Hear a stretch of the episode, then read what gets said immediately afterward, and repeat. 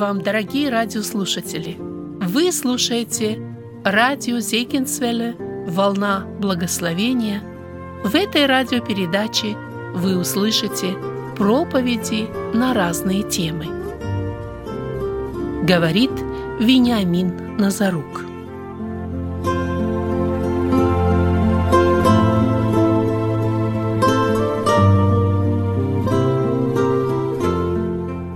Живем сегодня, это Божья милость, и она обновилась в это утро над нами, живущими на земле. Не у всех сегодня такая участь.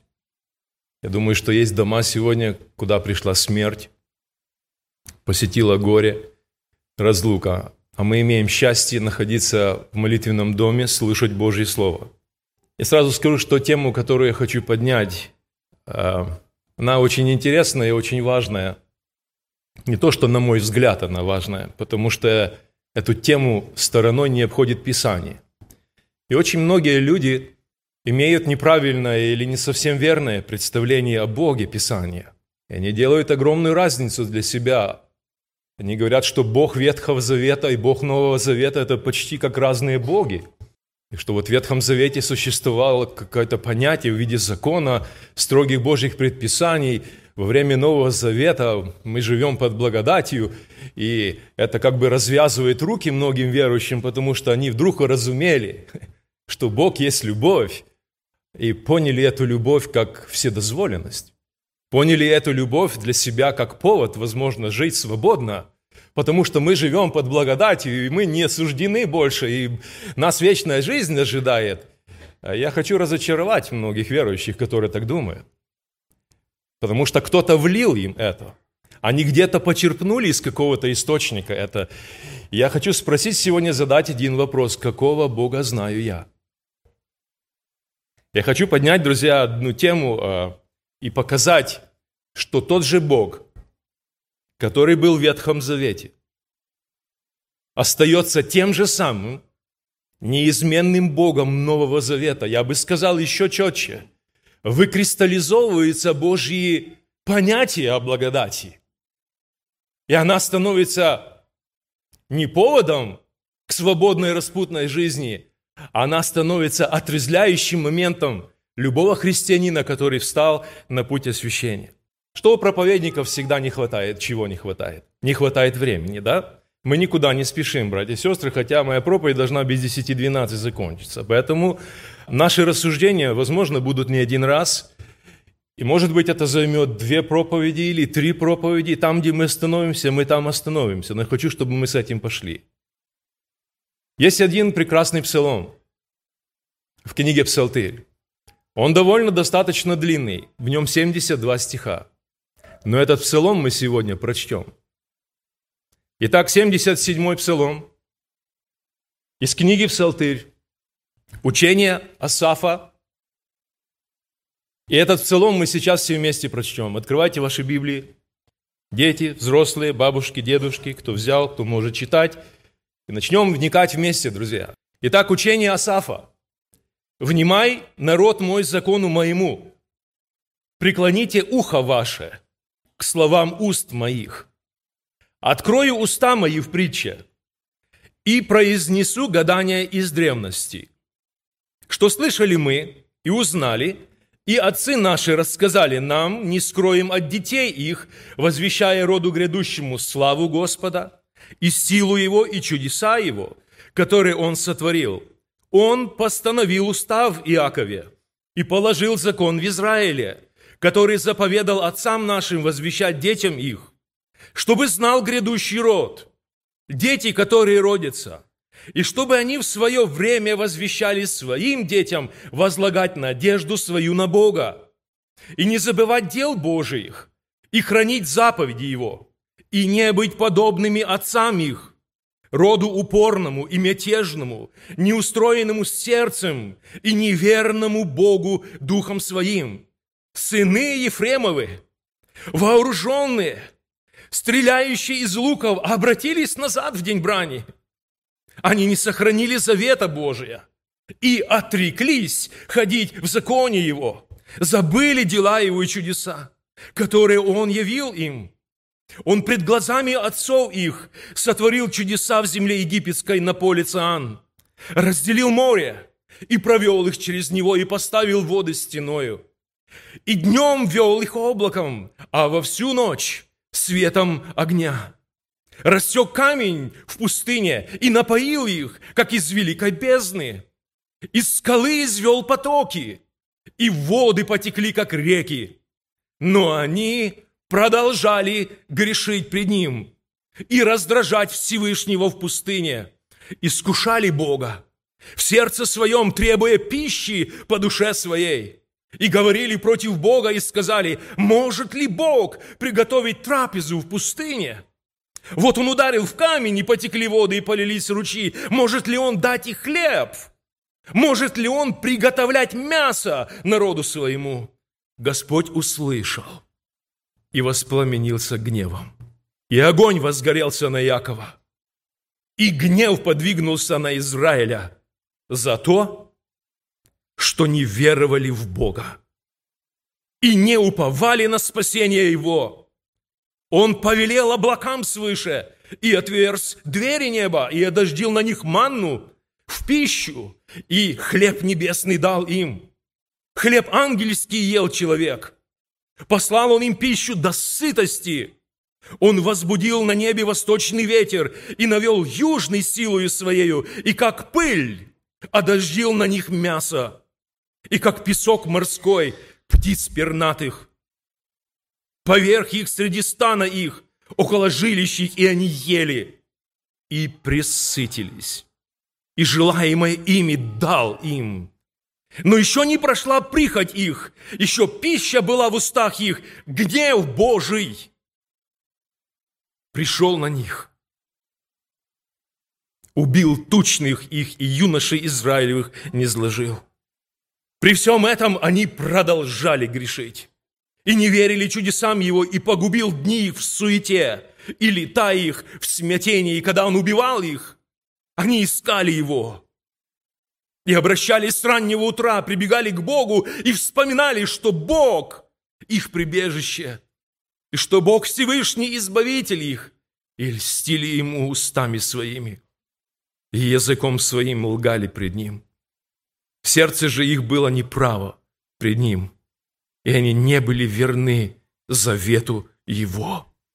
Но Он милостивый, прощал грех – и не истреблял их, и многократно отвращал гнев свой, и не возбуждал всей ярости своей. Он помнил, что они плоть, дыхание, которое уходит и не возвращается. Сколько раз они раздражили его в пустыне и прогневляли его в стране необитаемой, и снова искушали Бога и оскорбляли святого Израилева, не помнили руки его – Дня, когда Он избавил их от угнетения, когда сотворил в Египте знамения свои и чудеса свои на поле Циан, и превратил реки их в потоки и в кровь, чтобы они не могли пить. Послал на них насекомых, чтобы сжалили их, и жаб, чтобы губили их. Земные произрастения их отдал гусенице, и труд их саранче, виноград их побил градом, и сикоморы их льдом. Скот их предал граду, и стада их молниям послал на них пламень гнева своего, и негодование, и ярость, и бедствие, посольство злых ангелов. Уравнял стезю гневу своему, не охранял души их от смерти, и скот их предал моровой язве, поразил всякого первенца в Египте и начатки сил в шатрах хамовых, и повел народ свой, как овец, и ввел их, как стадо, пустынею вел их безопасно, и они не страшились, а врагов их покрыло море, и привел их в область святую свою на гору сию, которую стяжала десница его, прогнал от лица их народы, и землю их разделил в наследие им, и колено Израилевы поселил в шатрах их. Но они еще искушали и огорчали Бога Всевышнего и уставов Его не сохраняли. Отступали и изменяли, как отцы их, обращались назад, как неверный лук, огорчали его высотами своими и истуканами своими возбуждали ревность его. Услышал Бог и воспламенился гневом, и сильно вознегодовал на Израиля. Отринул жилище в Силоме – скинию, в которой обитал он между человеками, и отдал в плен крепость свою и славу свою в руки врага. И предал мечу народ свой, и прогневался на наследие свое. И юношей его поедал огонь, и девицам его не пели брачных песен. Священники его падали от меча, и вдовы его не плакали, но как бы от сна – воспрянул Господь, как бы исполин, побежденный вином, и поразил врагов его в тыл, вечному сраму предал их, и отверг шатер Иосифов, и колено Ефремова не избрал, а избрал колено Иудина, гору Сион, который возлюбил, и устроил, как небо, святилище свое. И как землю утвердил его навек, и избрал Давида, раба своего, и взял его от дворов овчих, и отдаящих привел его пасти народ свой Иакова и наследие свое Израиля. И он пас их в чистоте сердца своего и руками мудрыми водил их. Друзья, какого Бога мы узнаем из этого псалма? Справедливого. Еще какого? Милующего. Еще какого? Вот оно. А ведь столько раз я даже в интонации своего голоса пытался делать ударение на это слово и на это качество, принадлежащее Богу. Какое, друзья? Сейчас мы поговорим об этом. Это Божий гнев. Я хочу сегодня начать рассуждения мои о том, чтобы представить правильную или полную картину, смотря на Писание, что тот же Бог – которого очень часто люди обвиняют, что это такой, знаете, кровожадный Бог. Потому что в Ветхом Завете одни войны, столько крови было пролито. И Бог повелевал очень часто это делать. И люди думают, что это очень жестокий, несправедливый, кровожадный Бог. Нет, друзья. Мы сейчас посмотрим, что человеку и его природе всегда было свойственно слышать что-то приятное себе, нежели слышать правду. И вот под этим термином «слышать правду» подразумевается истина. Истина о нас самих. Высказанная, возможно, кем-то, эта истина, она не всегда приятна, друзья, но она, она правдива. И если есть какая-то книга в, в этом мире, которая говорит истину и правду, то эта книга является Библия, потому что она говорит полную правду. Она не замазывает, не замыливает, ничего не скрывает. И если что-то было, Бог открывает. И тот псалом, который мы прочитали, это история. Это, это прыжок нам далеко на несколько тысячелетий назад в историю. Иосаф, который, наверное, был историком, он, он поднимает этот вопрос для своего поколения. И он говорит, нам надо что-то что взять для себя из уроков прошлого. И он рассказывает в полных деталях о Боге, с которым связана была жизнь Израиля. Поэтому мы так часто, друзья, не хотим слышать правду о себе, зная ее. Более того, правда это заключается в том, что я грешник. Грешник от рождения. И что-то изменить я не в состоянии. Ну и самое печальное то, что человек часто не хочет ничего менять в своей жизни – его образ жизни, его образ слов, его образ поведения, его образ мыслей является следствием испорченности его сердца. Знаете, не всегда люди знают всю правду о нас. Всю правду знает только Бог, который никогда не льстит. У этого Бога никогда никому нет никакого лицеприятия. Этому Богу нельзя заплатить или дать взятку, договориться с Ним, чтобы Он изменил как-то свои показания, который говорит, правду всегда, говорит правду всем и говорит правду везде. Он является нашим Творцом. Он образовал нас, и Он знает наш состав, и Он дает всему дыхание, и дает всему жизнь. И Он определил законы. Исполняя которое человек мог бы быть жив. И он единственный во Вселенной, подобного ему нет. И ему абсолютно, друзья, не безразлично, что происходит с его творением под названием человек. Вместо счастливой, благословенной жизни, вместо счастливой, благословенной жизни люди вступают в конфликт с Создателем. И вот проявляя непослушание, совершая тем самым действие, именуемое как грех, человек бросает вызов Богу. И действие это вызвано повышенным интересом к запретному. Оно подогревается личностью по имени дьявол.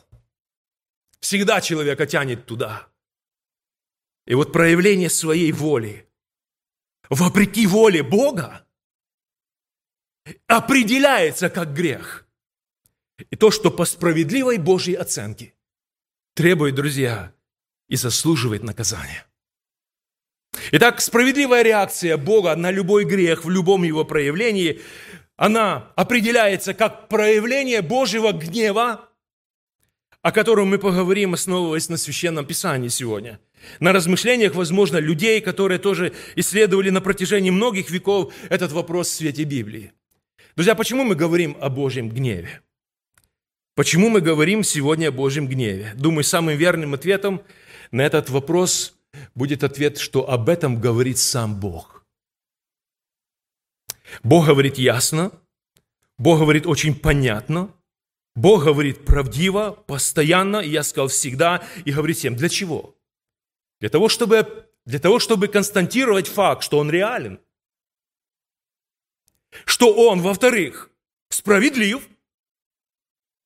И в-третьих, самое важное, что этого гнева можно избежать. Божьего гнева. И вот провозглашение Божьего гнева, как и его любви, заметьте, друзья, провозглашение Божьего гнева, как и его любви, является волей нашего Господа. Потому что это не такая какая-то потенциальная тема для проповеди, которую мог бы там проповедник на всякий случай где-то ее себе иметь, если уже больше не на что проповедовать. Нет, друзья, но как ни печально, сегодня очень часто проповедники стали извиняться за подобные проповеди или перестали их вообще произносить, открывая только одну сторону божественного естества, а именно, что Бог есть любовь. Это правда, но не полная правда о Боге. Поэтому какого Бога знаю я? Скрывать Божий гнев. Друзья, это просто унижать его безмерную любовь. Ибо именно проявление Божьего гнева – это проявление Его любви. Это желание Бога изменить нас, остановить нас. Желание Бога направить нас на правильный путь. Его цель – подтолкнуть человека к покаянию. Это Божья цель, в результате которого этот человек смог бы избежать наказания Божьего. Друзья, почему это так важно? Это важно потому, что этого требует Божья святость. Его сущность, Божья сущность – это святой, отделенный от зла, ненавидящий грех. Это сущность нашего Господа. Бог наслаждается чистотой. И, следовательно, Бог, когда Он наслаждается чистотой, Он ненавидит все нечистое.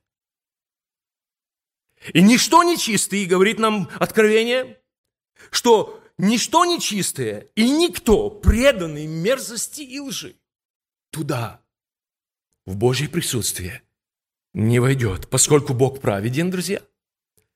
Он должен наказывать грех. Ведь именно грех направлен против проявления Божьей святости. Если нет, если нет Божьего гнева, то тогда нет нужды в спасении – Тогда нет нужды в кресте. А это то, ради чего был послан Иисус Христос, отдать свою жизнь именно на кресте. Если нет Божьего гнева, то тогда от чего нужно спасаться грешникам?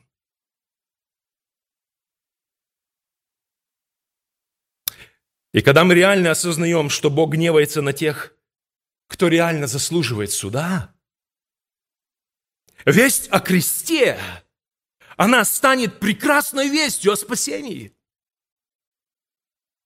Мы не увидим всю ценность Евангелия, друзья, никогда до конца, если мы не будем знать всю истину о Божьем гневе. И Евангелие нам проповедует возможность уйти от этого, избежать участи Божьего гнева для нас.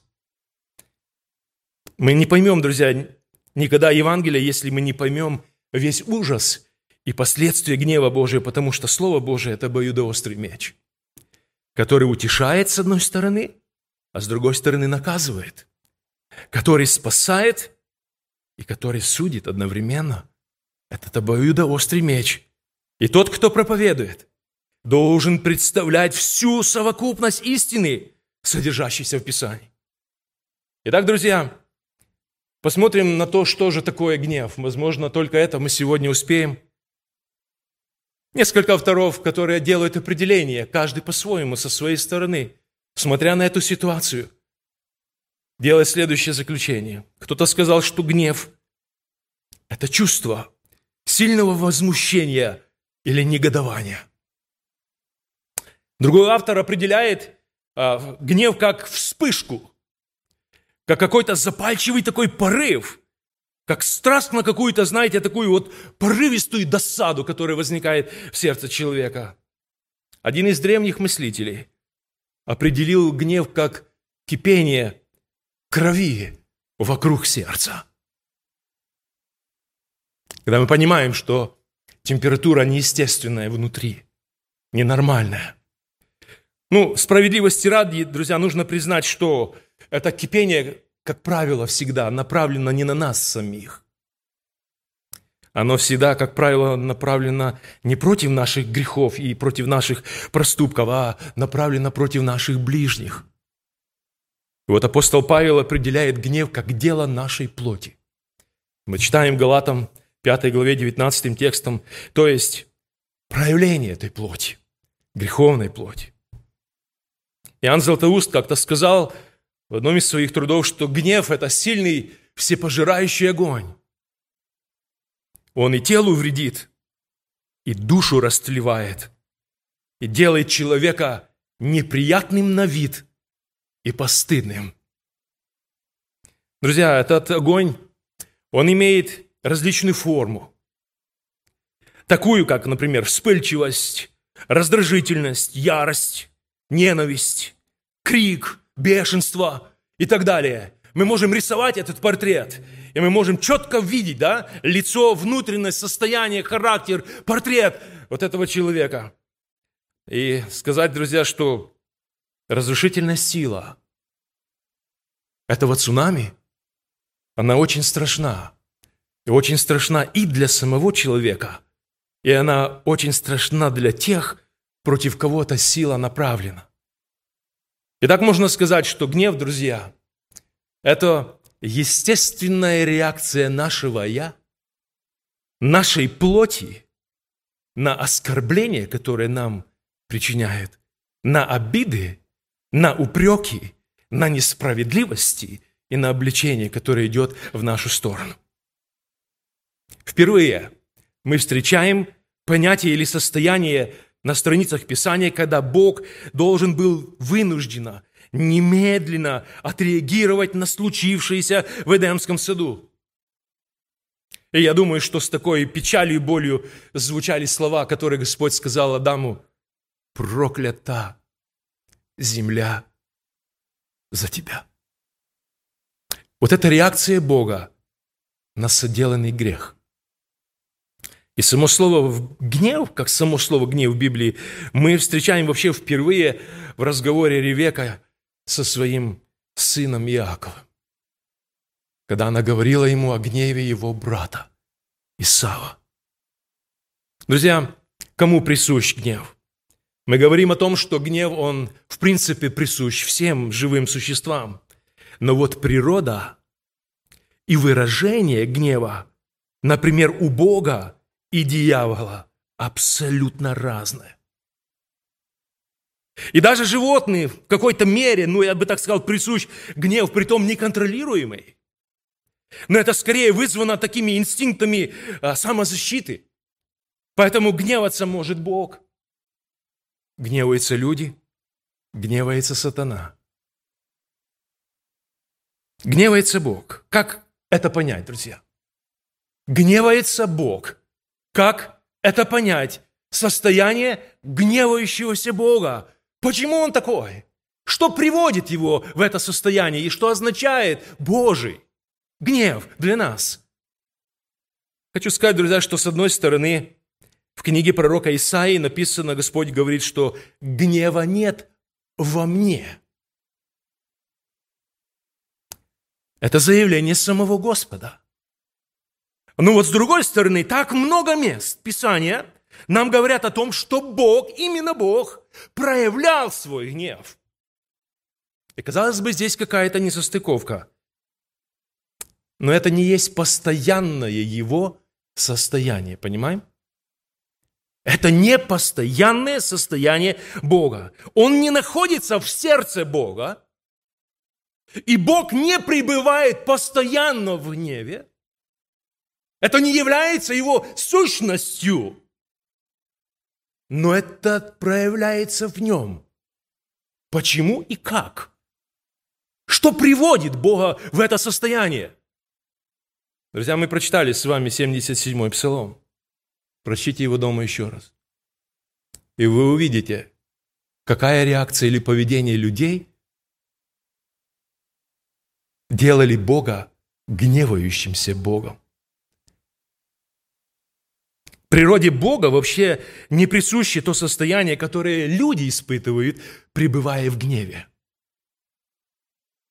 Мы будем говорить о том, что такое Божий гнев – и что такое человеческий гнев. И каковы последствия одного и второго. И вот это одна из граней его божественного естества, способность реагировать на зло правильно в любом его проявлении. Знаете, это не просто всплеск каких-то вот таких негативных божьих эмоций, направленных на свое вот такое провинившееся творение.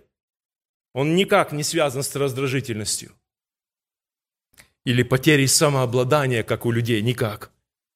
Или с помутнением разума, или неконтролируемых действий с самыми трагическими последствиями, никак, друзья. Но это бесстрастно посылаемое наказание за нежелание оставить грешный образ жизни. Понимаем да теперь, друзья, что это значит? Еще два момента, мы помолимся. Гневаются люди, не только гневается Бог. Вот эту способность выражать или свое негодование, вскипать, заводиться, раздражаться, приходить в ярость, человек приобрел а вследствие прихода греха в мир. Способностью гневаться обладают абсолютно все люди, без исключения, включая даже самых маленьких детей. Гнев имеет свой адрес. И Писание говорит нам об этом адресе. В книге Экклезиаста в 7 главе 9 тексте написано, что гнев гнездится в сердце глупых. У гнева есть свой адрес, друзья. И гнев гнездится в сердце глупых. Он там есть. Это его квартира. Это его место жительства, мое сердце и ваше. Он там есть. И он не приходит к человеку, а потом уходит. Нет. Человек живет с ним. И как только это змеиное гнездо потревожено, как оттуда сразу вздымается вся ил и вся грязь, заливая собой, абсолютно собой все вокруг, отравляя своим смертоносным действием тех, на кого он был направлен. Итак, друзья, Проходит какое-то время. Мы даем этой лаве, как мы говорим, остыть. Мы даем, чтобы это все осело где-то там внутри, на дне сердца, вместо того, чтобы от этого избавляться. И с этим больше не жить. И вот этих нежелательных квартирантов нашего сердца изгонять, убирать оттуда силой Господа. И вот гнев часто остается. Он оседает где-то на дно сердца до следующего раза. И он остается в человеке как что-то близкое, родное, неотъемлемое. И просто люди, они делятся на мудрых и на глупых. Мудрые не спешат гневаться. Их дух управляет или контролирует их эмоции. В то время, как Писание говорят, что глупые, они мгновенно выказывают его. Мудрый всегда думает о последствиях. А глупый сначала говорит и делает, а потом думает. Мудрый учится у Христа, а глупый написано, он отвергает знания. Еще один момент, и мы помолимся. Гневается дьявол, друзья. Причина или родоначальник греха – это он. И сначала Писание говорит, что дьявол согрешил, и Библия очень красочно описывает его первичное местонахождение – и занимаемое положение, которое он занимал, и в результате зависти и бунта против Бога он был лишен этого своего прекрасного положения и красоты. И так как он является причиной и источником греха, то и причиной наличия гнева у человека является именно он. Потому что там, где нет греха, друзья, заметьте, там, где нет греха, там нет причины на гнев. Именно грех содержит в себе целый пакет вот этих ядовитых, смертоносных явлений, которые уничтожают саму сущность человека, нас самих с вами. Поэтому сатана находится в постоянном гневе на Бога. Он генерирует гнев, возбуждая его в людях, находящихся в плоти, и вот таким образом побуждает их грешить. Итак, друзья, зная свои участи – он сильно на Бога раздражен. Он раздражен на неудавшейся от этой попытки небесного переворота. И поэтому он старается как можно больше сегодня навредить Богу. Он находится в состоянии лютой ярости на Бога. Но можно ли Богу навредить? Сам по себе Бог ничего не теряет. Теряет люди, идя на поводу у дьявола. Итак, друзья, пусть это будет сегодня таким толчком для нас в наших размышлениях о Боге, о праведном Боге, о справедливом Боге, который одновременно являясь любовью и который является милостивым, всепрощающим, он одновременно является справедливым в своих действиях по отношению к человеку. Эти действия часто вызваны грехом которое побуждает Бога действовать именно таким образом. Пусть эти мысли пойдут сегодня с нами, Господь. Каковым я знаю Тебя. Я хочу Тебя знать, таким, как Ты открыт в Писании. Да будет в этом, друзья, имя Божие благословенно. Аминь.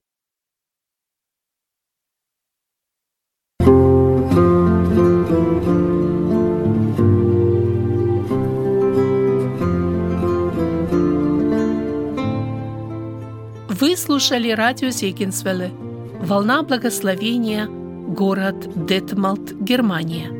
Дорогие радиослушатели, мы желаем вам Божьих благословений.